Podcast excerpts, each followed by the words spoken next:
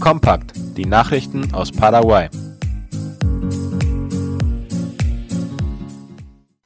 Chilenische Geschäftsleute schlagen die Gründung eines binationalen Wirtschaftsrates zur Förderung des Handels vor. Darüber schreibt IP Paraguay. Während eines Besuchs von Außenminister Euclides Acevedo in Chile haben einige Unternehmer des Andenlandes die Gründung eines solchen Rates vorgeschlagen. Dieser würde sich aus Unternehmern zusammensetzen, die in den wichtigsten chilenischen Produktionsverbänden zusammengeschlossen sind, heißt es. In dem Rahmen fand ein Treffen statt, an dem Vertreter der Produktions- und Handelsvereinigung CPC, der Gesellschaft für Industrieförderung SOFOFA, der Handelskammer von Santiago CSC und der chilenischen paraguayischen Handelskammer teilnahmen Dabei zeigten die chilenischen Unternehmer großes Interesse an paraguayischen Produkten, vor allem wegen der Sicherheit in Bezug auf Investitionen und Steuervorteile in Paraguay. Das Ziel des binationalen Wirtschaftsrates ist, die Handelsbeziehungen zwischen paraguayischen und chilenischen Unternehmen zu fördern im Kampf gegen Korruption und Geldwäsche kann Technologie von großer Hilfe sein.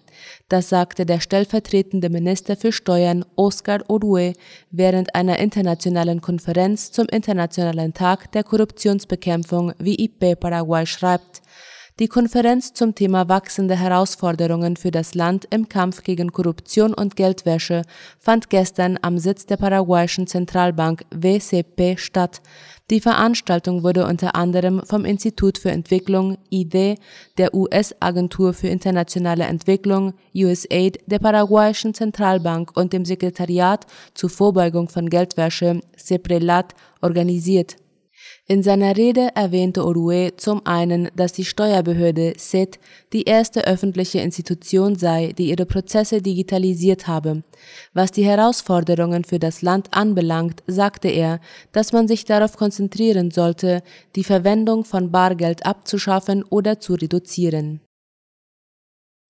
Morgen findet das Fest der Völker von Misiones und Itapur statt.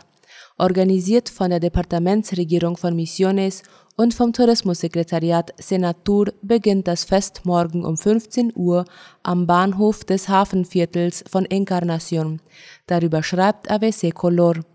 Im Rahmen dieses Festes gibt es eine Gastronomiemesse mit typischen Speisen aus Misiones und Itapua und eine Ausstellung, an der rund 100 Handwerker und Künstler teilnehmen. Bei dieser Gelegenheit können die Besucher den kulturellen, künstlerischen und gastronomischen Reichtum, der die beiden Departemente auszeichnet, kennenlernen. Das Neueste aus aller Welt. Nicaragua bricht Beziehung mit Taiwan. Wie aus dem ORF hervorgeht, hat Nicaragua die diplomatischen Beziehungen zu Taiwan abgebrochen und erkennt nun nur die Volksrepublik China an. Außenminister Denis Moncada sagte gestern, die Volksrepublik China ist die einzige legitime Regierung, die ganz China vertritt und Taiwan ist ein unveräußerlicher Teil des chinesischen Territoriums. Nach jahrzehntelangem Druck aus Peking erkennen somit nur noch 14 Länder Taiwan offiziell als Staat an. Taiwan reagierte bestürzt auf den Schritt. Man sei immer ein treuer und verlässlicher Freund Nicaraguas gewesen, teilte das Außenministerium in Taipeh mit. Wir bedauern, dass die Regierung von Präsident Daniel Ortega die lange Freundschaft zwischen den Völkern Taiwans und Nicaraguas ignoriert. USA sagen Ukraine Unterstützung gegen Russland zu. Zwei Tage nach seinem Videogipfel mit dem russischen Staatschef Wladimir Putin hat US-Präsident Joe Biden mit dem ukrainischen Staatsoberhaupt Volodymyr Zelensky telefoniert und ihm die Unterstützung der Vereinigten Staaten zugesagt. Wie der ORF schreibt, habe Biden das unerschütterliche Bekenntnis der USA zur Souveränität und territorialer Integrität der Ukraine bekräftigt, teilte das Weiße Haus gestern mit. Der US-Präsident habe außerdem erneut erklärt, die US-Regierung sei bereit, in dem Konflikt zu vermitteln. EU wird 40.000 Afghanen aufnehmen. Wie die Tagesschau schreibt, wollen 15 EU-Staaten ungefähr 40.000 Menschen aus Afghanistan aufnehmen, wo die Situation nach der Machtübernahme der Taliban immer dramatischer wird. Diese Zahl gab EU-Innenkommissarin Ilva Johansson nach einer Sitzung der EU-Innenminister bekannt. Einem Schreiben von Johansson an die beteiligten Innenminister zufolge ist allein Deutschland bereit, 25.000 Flüchtlinge aus Afghanistan aufzunehmen.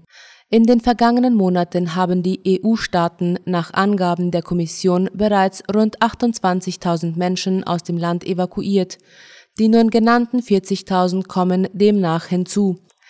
Dem Johansson-Brief zufolge gibt es ganz konkret 38.146 Zusagen